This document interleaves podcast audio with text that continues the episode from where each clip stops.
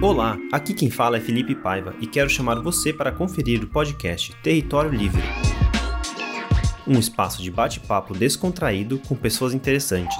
Alguma coisa do policiamento ofensivo preventivo também não funcionou. Às vezes a gente tende a demonizar as redes sociais. A maior crítica dos historiadores ao antropoceno é essa igualização que existe de, de pobres e ricos. Um bandido está lá camuflado de policial praticando crime, ele não é meu colega. O cientista é um artista. As redes sociais são muito sedutoras, porque elas te oferecem coisas que são legais, sem você ter que fazer muito esforço. Né? O dinheiro, ele é um fim em si mesmo. Confira em territoriolivre.headline.com.br ou nos principais tocadores. Todo mundo tem algo para contar.